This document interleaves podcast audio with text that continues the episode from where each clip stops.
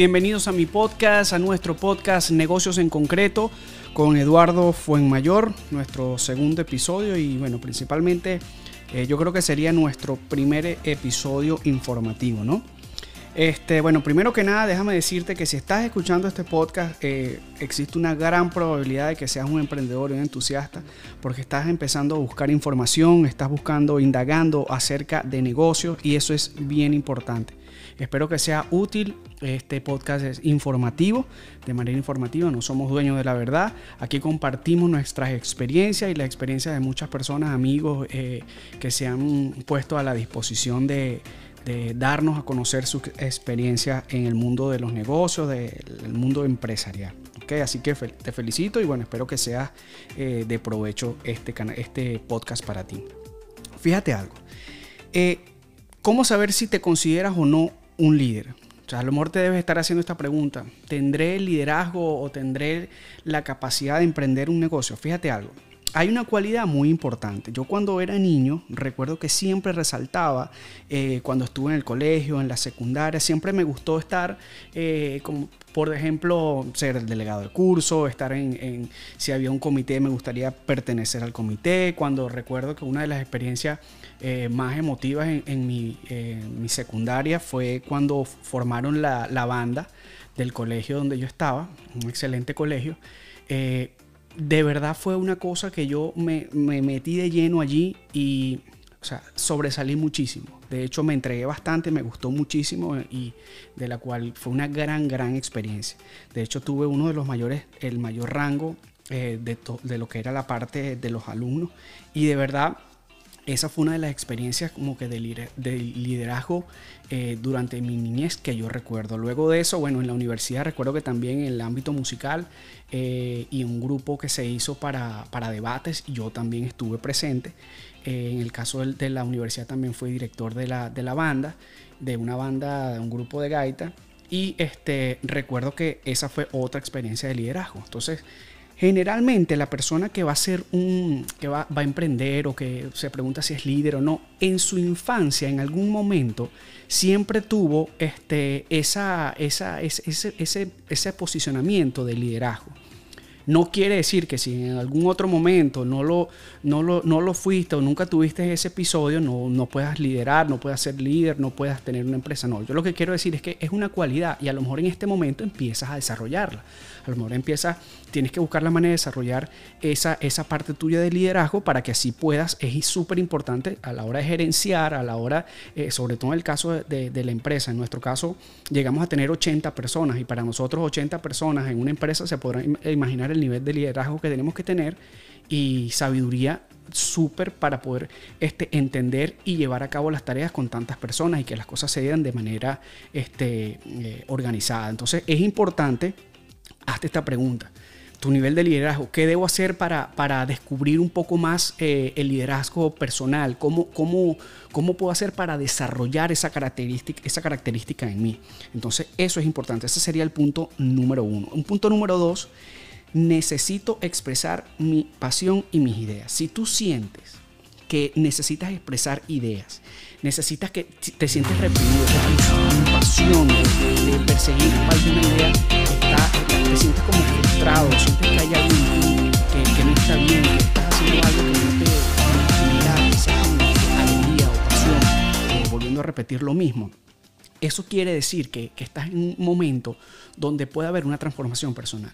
Es decir, necesitas buscar la manera de desarrollar esa idea que tienes, esa, esa ambición, sea por conseguir dinero, sea por conseguir una meta, un, un proyecto que quieres llevar a cabo. Eso es muy importante. Quiere decir que dentro de ti hay una cualidad especial por transformar las ideas, la pasión en realidad. Y quieres salir de esa zona donde te encuentras que quizás estás en un trabajo a lo mejor que quizás no te sientes valorado, quizás estás en un trabajo donde simplemente tus ideas te sientes que se están desvaneciendo que no hay un crecimiento personal, que te sientes, sí, desvanecido.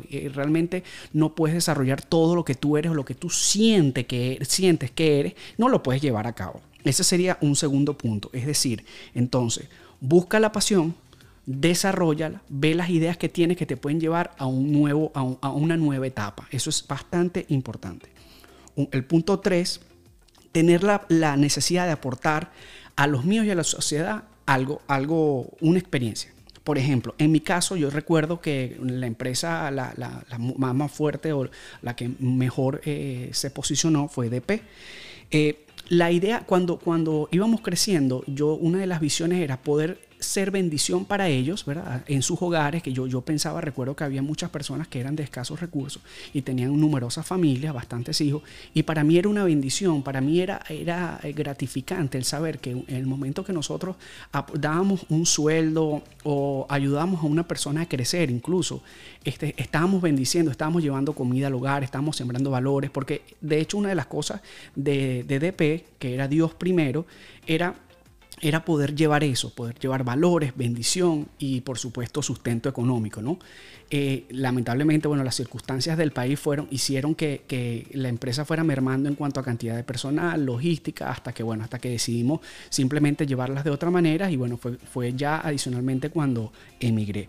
Pero es importante, si tú sientes la necesidad de aportar un cambio a los tuyos y a la sociedad, ya tienes otra característica para, eh, para que te puede este, diferenciar de un líder, de un emprendedor. O sea, si eso está en ti, es porque eres, eres un líder, eres un emprendedor, eres una persona que siente que, que, que puede dar más por la sociedad y por lo suyo. Otra cosa, punto número cuatro. ¿Te gusta estar en constante crecimiento? Sí, hay una, hay una característica de la mayoría de los empresarios que, le gusta, se sienten siempre estancados. Y puede ser esto, eh, en mi caso, vamos a suponer, eh, a lo mejor yo estoy tengo una empresa o la empresa está funcionando bien, pero yo me siento estancado. ¿En qué puede ser? En la parte personal, no necesariamente también en la parte eh, empresarial o, de negocio. pudiéramos decir que, que, estamos hablando desde el punto de vista personal, que simplemente quieres aprender un nuevo idioma, quieres leer un libro de, de aprendizaje o aprender una nueva técnica, estudiar, hacer un curso que te permita a ti desarrollarte mejor, eh, un sinfín de cosas. Si eso está dentro de ti, si eso está dentro de ti, también es una cualidad que tienen la mayoría de las personas que tienen liderazgo, que son líderes, emprendedores. Eso es una característica muy importante.